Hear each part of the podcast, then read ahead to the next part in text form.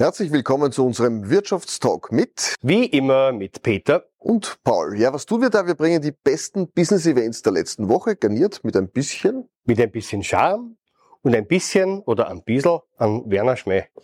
Ein Thema gibt's natürlich heute auch und die heutige Sendung heißt, lieber Herr Jawohl, Peter. Herr Paul, die Sendung heute heißt Nachhaltiger Genuss macht glücklich.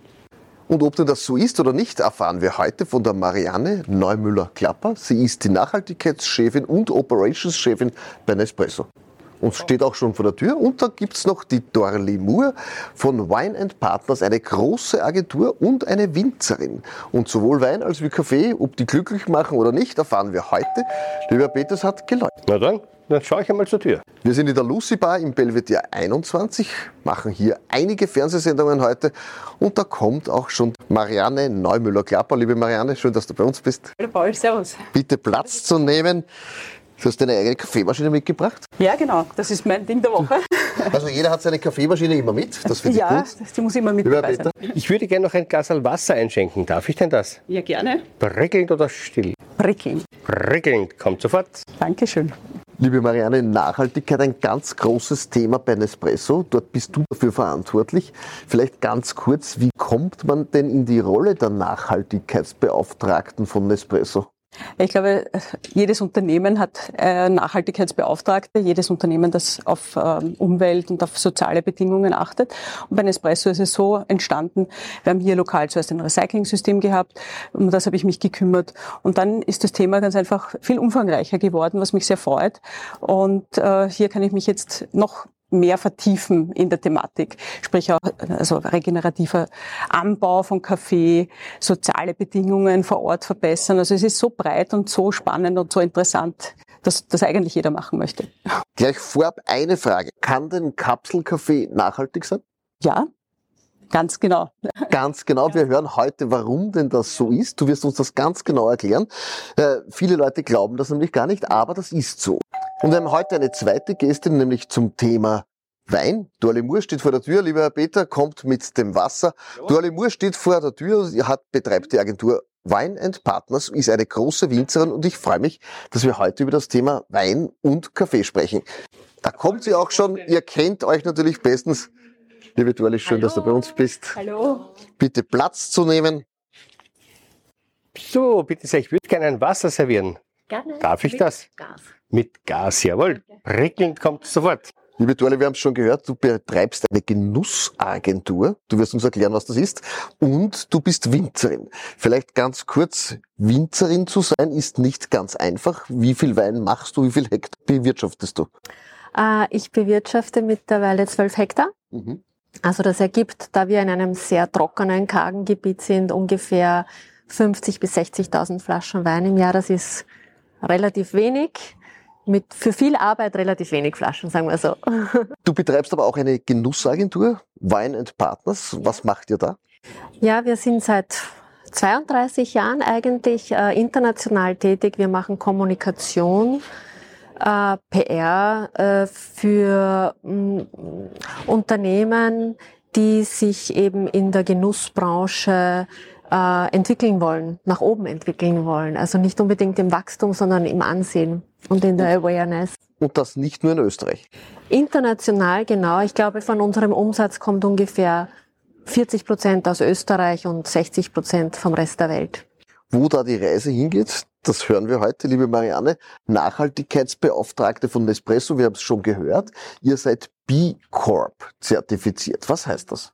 Ja, das, wir sind eine sogenannte Benefit Corporation. Das heißt, wir schauen uns entlang der gesamten Wertschöpfungskette an, dass hier immer Nachhaltigkeit im Vordergrund steht, nämlich die ökologische äh, Nachhaltigkeit und die soziale Verantwortung. Das ist uns ganz wichtig. Nachhaltigkeitsprogramme von Nespresso, das klingt jetzt alles wie wenn das nur in dem Business-to-Business-Bereich wäre. Nein, das stimmt nicht. Auch beim Endkonsumenten seid ihr zu Hause. Ja, ganz genau. Also seit 2003 haben wir das äh, sogenannte AAA Sustainable Quality Program aufgesetzt, wo es darum geht, gemeinsam mit den Farmer und Farmerinnen vor Ort darauf zu schauen, nachhaltig Kaffee anzubauen, von guter Qualität und die entsprechenden sozialen Bedingungen vor Ort zu verbessern.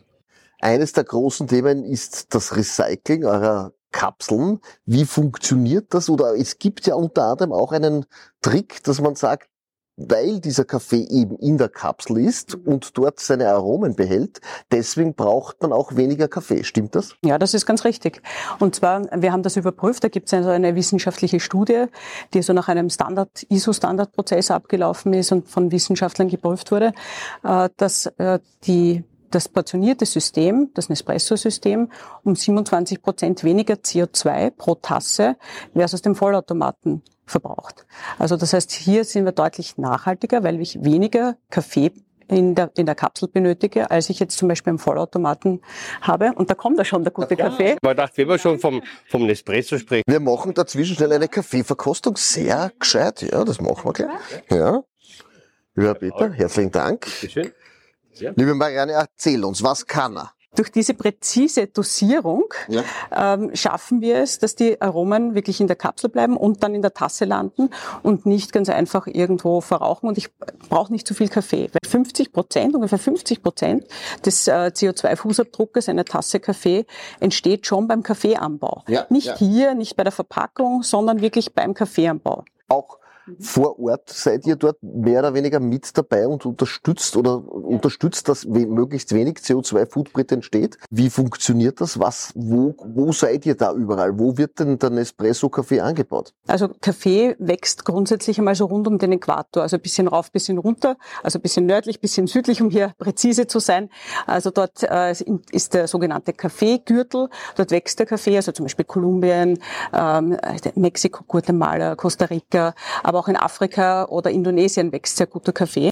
Das heißt, äh, dort sind wir vor Ort mit ähm, Agronomen äh, unterwegs. Das heißt, wir arbeiten weltweit mit 18 Ländern, mit mehr als 140.000 Farmer und Farmerinnen zusammen. Die werden unterstützt durch ungefähr 500 Agronominnen die ihnen helfen, wirklich qualitativ hochwertigen Kaffee nachhaltig anzubauen, damit aber auch die Erträge zu sichern und damit die sozialen Verhältnisse vor Ort zu verbessern.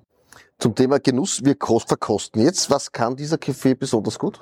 Ja, der Kaffee hat entsprechendes ähm, Aroma. Man merkt das auch, äh, man, beim Wein sagt man Terroir. Mhm. Je nachdem, wo, wo der Kaffee angebaut wird, hat er ein spezielles Aroma, äh, das wir hier haben. Und wir haben heute die Peru Organic äh, verkostet.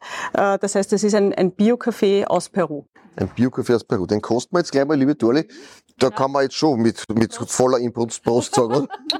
genau. Gesundheit kann man zumindest sagen. Okay, also nachhaltige Gesundheit, ja? Genau.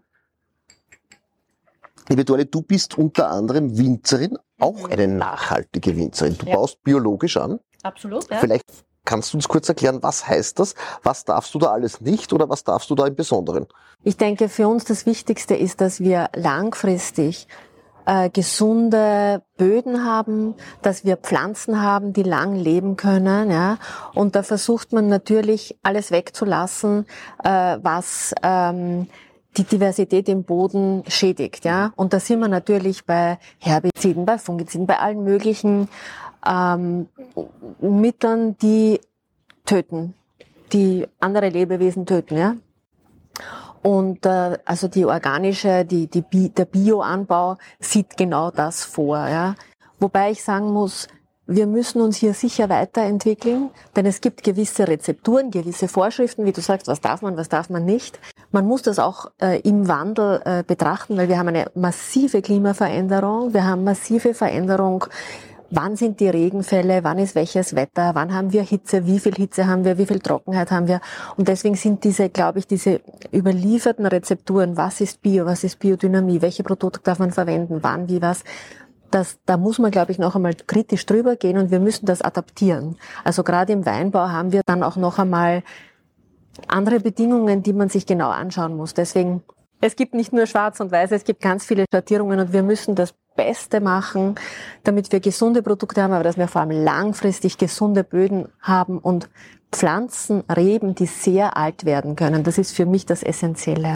Du sagst, es gibt massive Klimawandel, den man da jetzt bemerkt. An ja. was merkst du das? Du baust selbst an im Kanuntum. Ja.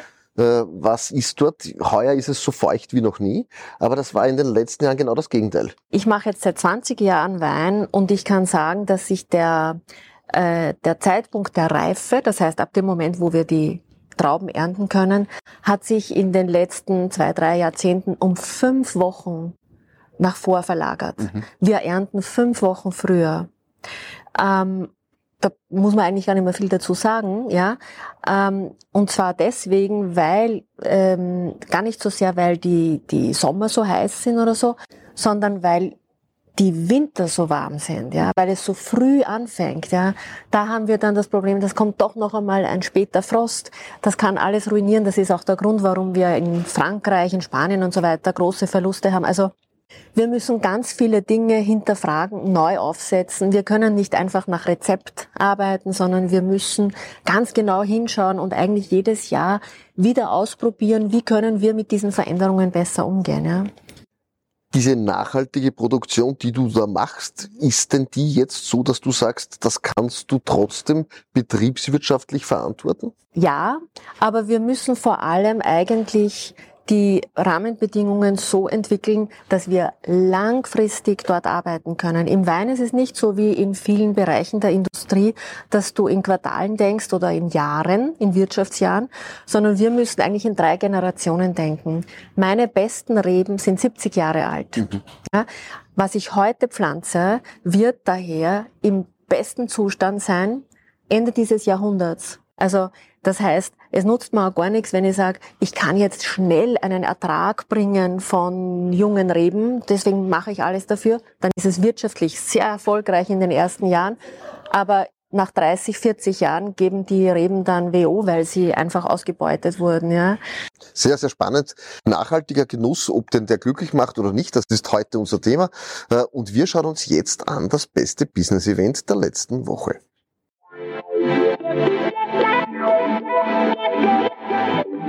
Am Four Game Changers Festival widmet man sich den aktuellen Fragen und Herausforderungen unserer Zeit. Nachhaltigkeit ist und bleibt dabei ein zentrales Thema. Beim Nespresso Business Breakfast fragt man sich daher, wie sich gewinnorientiertes Wirtschaften mit sozial und ökologischer Nachhaltigkeit vereinbaren lässt. Man muss Nachhaltigkeit denken, ob es jetzt sozial ist, ob es ökologisch ist, ob es jetzt für uns auf den Kaffeefarmen ist, das ist sehr wichtig. Auch da zu optimisieren mit den Farmern gemeinsam, dass die auch mehr Produktivität rausholen und dass man da weniger nutzen muss, zum mehr rausholen, das ist sehr wichtig. Und natürlich auch, äh, wenn man die Kreislaufwirtschaft anschaut, da gibt es sehr, sehr viele Opportunities auch für die Zukunft und wo wir, wo wir auch schon sehr viel machen. Und ich würde sagen, auch diese ganze Zertifizierung, die wir durch durch B Corp auch haben jetzt, das validiert auch, was wir richtig tun, aber es validiert auch, was wir noch mehr machen müssen. Wir brauchen auch die Nachhaltigkeit einerseits, um uns die Kunden zu überzeugen, um unsere Mitarbeiterinnen und Mitarbeiter zu überzeugen und auch für unser Geschäftsmodell. Äh, wir haben zum Beispiel seit 2011 ein Energiemanagement im Unternehmen, wo wir sehr darauf schauen, dass der Energieverbrauch in unseren Netzen nicht zunimmt, obwohl der Datenverbrauch so stark zunimmt, Jahr für Jahr für Jahr. Das heißt, wir brauchen, wir bauen unsere Netze aus, das braucht Strom, aber durch sehr gutes Energiemanagement gelingt es uns, den Stromverbrauch nur marginal zu erhöhen. Weil Nachhaltigkeit, das ist wie ein, äh, ein Kochrezept, ein, ein Backrezept. Man kann einfach nicht Eier weglassen oder das Backpulver. Man muss wirklich alle Zutaten vollständig mitmachen, dann geht der Kuchen auf. Ich halte EMAS für ein hervorragendes System, um die eigene Nachhaltigkeit äh, zu messen, zu verbessern, laufend. Und eigentlich sollte jedes Unternehmen bereits EMAS zertifiziert sein als Teil eines integrierten Managementsystems. Ja, Nespresso versucht wirklich über die gesamte Organisation nachhaltig zu sein. Es geht äh, vom Recycling über regenerative Landwirtschaft beim Kaffeeanbau, aber auch soziales Engagement, an dem sich auch die Mitarbeiter hier lokal beteiligen. Wir sind seit kurzem B Corp zertifiziert, das heißt, wir sind eine Benefit Company und sind damit Teil einer Bewegung, die also wirklich sich für die soziale und für die ökologische Nachhaltigkeit entlang der gesamten Wertschöpfungskette einsetzt. Ja, und zwar, wenn man Kaffee trinken möchte, dann sollte man portionierten Kaffee trinken, weil er nachhaltiger ist als der Kaffee aus dem Vollautomaten oder der Filtermaschine. Äh, weil ganz einfach durch die Portionierung, äh, durch die Verpackung äh, mit Aluminium ein Schutz für den Kaffee gegeben ist und ich kann weniger Kaffee verbrauchen. 50 Prozent nämlich des CO2-Fußabdruckes einer Tasse Kaffee entsteht nämlich schon bei der Rohkaffeebereitstellung, also beim, beim Anbau. Das heißt, wenn ich weniger Kaffee verwenden muss, um eine perfekte Tasse Kaffee zu produzieren, dann kann ich damit CO2 einsparen und nachhaltiger sein. Aluminium ist ein Werkstoff, der unendlich recycelbar ist ähm, und dementsprechend natürlich auch äh, sich anbietet, äh, äh um genau diese flüchtigen Kaffeearomen einzuschließen. Ähm, und ohne Kaffeearomen schmeckt der Kaffee nicht und dementsprechend ist Aluminium der Werkstoff, äh, der eigentlich der beste ist, um genau das äh, äh, sicherzustellen. Also wir sind ja in Österreich Vorreiter. Wir haben eigentlich angefangen mit diesem Recycling-System und es wird sehr, sehr gut angenommen. Wir stehen jetzt bei einer Recyclingquote von rund 36 Prozent in Österreich. Ähm, natürlich ist man auch abhängig vom Konsumenten. Es muss auch jemand dann wirklich recyceln. Ähm, und es gibt ja mehrere Wege und gerade auch im Professional-Bereich äh, gibt es die Möglichkeit, stellen wir Sammelcontainer zur Verfügung äh, für größere Unternehmen mit größerer Konsumation. Ähm, und dort wird das quasi zusammengesammelt und dann auch weiter transportiert zur Verarbeitung und zum, zum Recycling.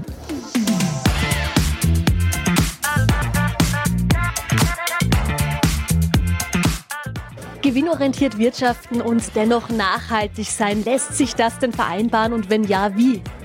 Ja, es lässt sich vereinbaren. Die österreichische Wirtschaft mit all ihren Innovationen zeigt es tagtäglich. Äh, es sollte nur auch die politische Hausaufgabe gemacht werden, um keine Blockadewirkung hier zu erzeugen. Auf der einen Seite bekommen sie Druck, nachhaltig zu sein oder nachhaltig zu werden von der Regulatorik, von Vorschriften, die jetzt viel mehr kommen. Auf der anderen Seite auch von der Gesellschaft, dass die Konsumentinnen und Konsumenten und auch Arbeit, äh, Arbeitgeber ähm, gefordert sind, am Arbeitsplatz nachhaltig zu sein. Ja? Hier kommt Druck. Und auf der anderen Seite ist es so, äh, was heißt das dann für den Erfolg? Kann ich nachhaltig sein und trotzdem erfolgreich? Da muss sich einiges ändern im, im Denken und wie ich auch nachhaltig wirtschafte indem man zuerst darüber nachdenkt, was man tut und äh, sein Handeln auf die Zukunft ausrichtet. Weil äh, gibt es einen schönen Spruch, äh, desto älter ich werde, desto mehr denke ich an die Zukunft, äh, obwohl man eigentlich kürzer lebt. Wir sind sehr stark konzentriert auf die Finanzierung von Infrastruktur, auch von sozialer Infrastruktur und merken auch, dass unsere Investoren ähm, unsere Assets sehr suchen Dadurch können wir einen Kostenvorteil erzielen, den wir dann auch an die Kunden weitergeben. Äh, und so kommen die grünen Produkte eigentlich immer mehr in den Umlauf. Das funktioniert sehr gut. Gerade beim Panel war ja auch die Mitarbeiterinnenzufriedenheit ein sehr großes Thema. Inwiefern kann denn da auch Kaffee positiv dazu beitragen?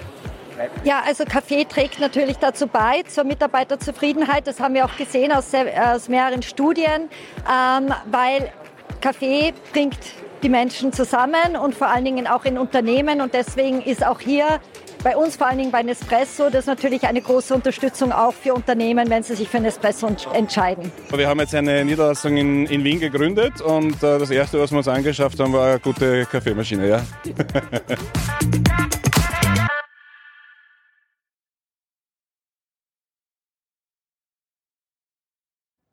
Ja, wie Sie gesehen haben, waren wir beim Game Changer Festival mit dabei und haben dort eine Umfrage gemacht zum Thema nachhaltiger Kaffee bei Nespresso.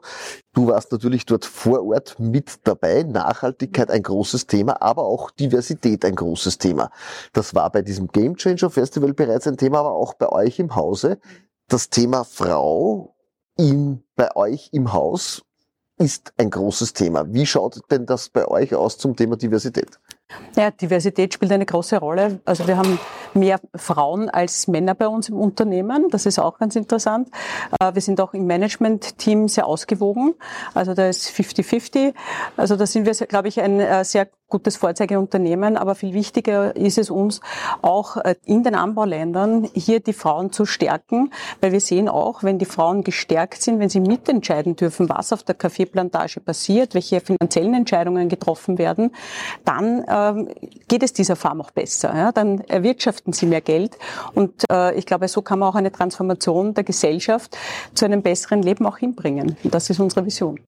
Du Alemur, als Winzerin bist du durchaus exklusiv. Das ist doch Hardcore-Mann äh, eigentlich. Es gibt ganz wenige. Nichtsdestotrotz, ich glaube, es ist gut, wenn auch diese Domäne mehr oder weniger mitgestaltet wird, auch von den Frauen.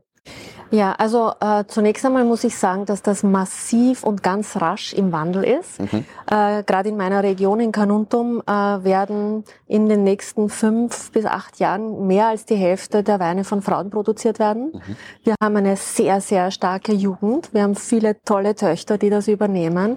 Und ähm, ich denke, das ist ganz wichtig, dass wir da überkommene Denkmuster ablegen. Das eine sind äh, soziale Muster. Ja, wenn ich das Wort Herdprämie höre, wird mir gleich ganz übel. Äh, und das andere sind aber auch so ähm, wirtschaftlich Besitzgedanken. Äh, man hat halt früher einen landwirtschaftlichen Betrieb nicht so gerne an eine Tochter übergeben, weil die dann irgendwann ihren Namen gewechselt hat und dann hat das Unternehmen sozusagen auch den Namen gewechselt und das ist aber Gott sei Dank auch vorbei. Also im Wein äh, haben wir den haben wir das geschafft eigentlich ja und die nächste Generation wird es zeigen. Die Frauen sind fantastische Weinmacherinnen. Wir bitten euch ja bei dieser Sendung immer ein Ding der Woche mitzubringen. Liebe Marianne, ich glaube, dein Ding der Woche steht vor uns. Genau, das steht hier vor uns. Das ist eine neue Kaffeemaschine, unsere neue Verto-Maschine. Die ist ganz was Besonderes, weil äh, die auf einen Knopfdruck erzeugt ihr den besten Kaffee, nämlich genau äh, liest von einem Barcode von der Kapsel ab, wie der Kaffee zuzubereiten ist, kurz, lang, Wassertemperatur etc. Das kann die Maschine alles automatisch. Also sozusagen ein intelligentes Ding, eine intelligente Kaffeemaschine. Liebe Dorli, du hast uns auch etwas mitgebracht. Ja. Der Peter bringt's gerade, da kommt's schon rein. Eine Weinflasche mitgebracht. Ich dachte mir, das ist nicht so kreativ. Aha, aber ich habe eine wunderbare Schere mitgebracht, meine persönliche Schere, mit der ich äh, beim Rebschnitt tätig bin. Das ist eine Arbeit, die man... Die ganz kurz in die Kamera halten, ja? Ja, bitte, gerne. Vorsicht, schneid den nicht rein. ja, ja schneidet richtig, ja. genau. Das ist die äh, Schere, die man verwendet beim Rebschnitt. Das passiert im Winter, wo wir alte äh, Triebe abschneiden und die neuen Fruchtruten sozusagen vorbereiten. Und ähm, wir haben hier, das ist ein Thema der Nachhaltigkeit, auf sanften Rebschnitt umgestellt. Mhm. Das ist äh, ein großes Kapitel, das würde jetzt den Rahmen sprengen, aber das Wesentliche, die wesentliche Aussage dabei ist, dass wir mit dieser Art des äh, sanften Rebschnitts den Reben eben die Möglichkeit geben, noch länger zu leben, bessere Qualität, weniger Ertrag, aber bessere Qualität zu bringen und einfach sehr gesund und resilient zu sein. Jetzt sieht man da im Winter immer, dass das Laub und die Äste des Weinstocks fast zur Gänze abgeschnitten werden. Äh, stimmt das? Acht Sprossen muss man stehen lassen? also wir haben äh, zwei äh, Routen, ja, und da haben wir drauf ungefähr ja, drei, drei, vier Augen. Ja. Also wenn du das jetzt als Sprossen äh, äh, bezeichnest, ja, dann kann es stimmen. Ich komme jetzt zu unserem Wordrap. Lässt sich mit Nachhaltigkeit eine Produktpositionierung verwirklichen, liebe Marianne? Ich glaube, ähm, alleine äh, Produktpositionierung aus Nachhaltigkeit heraus, äh, das wird dann niemand abnehmen. Aber ich glaube, es ist wichtig, dass Nachhaltigkeit in allen Positionierungen eine große Rolle spielt. Ja? Nachhaltigkeit, Genuss und Glück, geht sich das unter einem Hut aus? Ja, äh, wir hier können hier nachhaltig Kaffee genießen, einen wunderbaren Genuss, Kaffeegenuss erleben. Und gleichzeitig wissen wir aber, dass wir etwas Gutes getan haben für die Leute vor Ort, die den Kaffee angebaut haben. Das heißt, die Wahl des Kaffees durchaus unter anderem auch durch die Nachhaltigkeit beeinflusst. Ja. Ist das so? Am Markt angekommen würde ich noch nicht sagen, weil ähm, beim Wein sind wir schon eine Stufe weiter. Beim Wein kann man unterscheiden und weiß, okay, der Wein aus dem Tetrapack oder aus dem Doppler ist vielleicht nicht der qualitativ hochwertigste, da gibt es bessere Möglichkeiten. Ähm, aber ich glaube, äh, das braucht man auch beim Kaffee, dass man hier nicht äh, nur zwischen Arabica und Robusto unterscheiden kann, sondern auch wirklich auch die verschiedensten Geschmacksprofile erkennt und auch unterscheidet, wie wurde er angebaut, wurde er nachhaltig angebaut, unter welchen Bedingungen. Ich glaube, das ist ganz wichtig. Eines der großen Themen ist diese Kapsel, die dort recycelt wird. Was passiert mit dieser Kapsel? Da wird äh, Aluminium von Kaffeesud getrennt. Der Kaffeesud geht in die äh, Biogasanlage, daraus wird ein Strom erzeugt und äh, das Aluminium geht in den Sekundärkreislauf und wird vielleicht ein Fahrrad oder vielleicht wieder eine Kapsel. Liebe Dorle Moore, auch bei dir die Frage Nachhaltigkeit, Genuss und Glück, das passt irgendwie zusammen. Das äh, geht Hand in Hand, würde ich sagen, absolut. Insbesondere, wenn wir von jüngeren Zielgruppen sprechen. Ich meine, die Boomer-Generation, die hat da vielleicht noch ein bisschen weniger Verständnis dafür. Aber wenn wir von äh, Y und Z sprechen, ist die Nachhaltigkeit, glaube ich, essentiell. Also, und ich, das ist jetzt nicht einmal eine, eine Positionierungssäule, sondern eine Bedingung, würde ich einmal sagen. Ähm, aber wie gesagt, in der Landwirtschaft, wo wir äh, Pflanzen brauchen, die mehrere Jahrzehnte überleben, äh, ist Nachhaltigkeit ein ein wesentliches Element, ohne das ich gar nicht arbeiten kann. Ich darf die Marianne zum Abschlusswort bitten. Nachhaltigkeit und Glück gehört offensichtlich zusammen. Dürfen wir uns auf die Zukunft freuen oder müssen wir diese mit großem Respekt erwarten? Ja, ich glaube, wenn wir es richtig angehen, dann dürfen wir uns auf die Zukunft freuen. Und ich bin ein positiver Mensch. Ich bin also immer sehr positiv, schaue ich in die Zukunft. Ähm, wir müssen es ganz einfach anpacken. Und ich glaube, äh, es gibt Risiken. Ja, 50 ähm, Prozent der derzeitigen Kaffeeanbauflächen könnten in, bis 2050 verloren gegangen sein. Aber wenn wir es richtig angehen, wenn wir hier unsere Art und Weise, wie wir Kaffee produzieren, umstellen und wenn alle das so machen würden, wie wir es uns vorgenommen haben und wie wir es auch schon tun, dann bin ich zuversichtlich, dann wird es auch 2050 noch wunderbaren Kaffeegenuss geben. Zum Abschluss trinken wir mal ein Gläschen Sekt. Danke den Damen, dass ihr bei uns wart und auch an die Dorle Moore die Frage, auf die Zukunft freuen oder mit großem Respekt erwarten? Beides. Also ich würde sagen, Respekt ist äh, essentiell äh, für alles, was wir tun. Äh, und Freude, ja, wenn wir es tun. Also es gibt, es gibt nichts Gutes, außer wir tun es. Ein super schönes Abschlusswort. Danke, dass ihr bei uns seid. Hoffe, auch Sie haben ein bisschen Spaß gehabt bei unserer Sendung. Genussvolles Glück. Danke für die tollen Inputs. Danke sehr.